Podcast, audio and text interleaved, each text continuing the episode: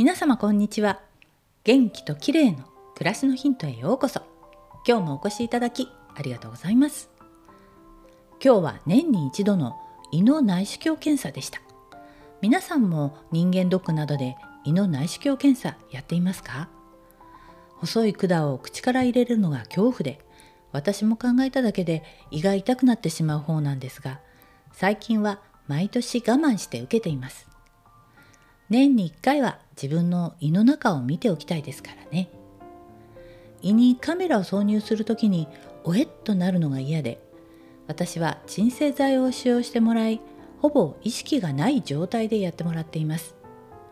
これだとあっという間に終わるんですよね。おえっとなるのが嫌なら鼻からカメラを挿入する警備内視鏡という選択肢もあります。こちらの場合は鎮静剤がいらないそうです。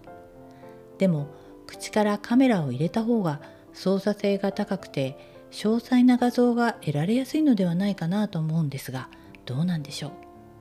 とはいえ経口内視鏡で鎮静剤を使うとなるとリスクもありますよね。鎮静剤が効きすぎると血圧が低下したり呼吸抑制が起きたりすることもあるといいます。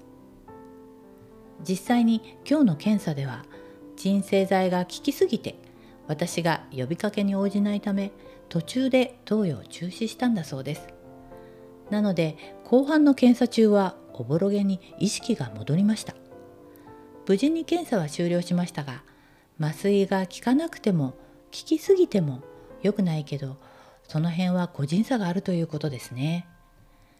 体調などにもよるようですが今後のこともあるので私は麻酔が効きやすいと覚えておこうと思います。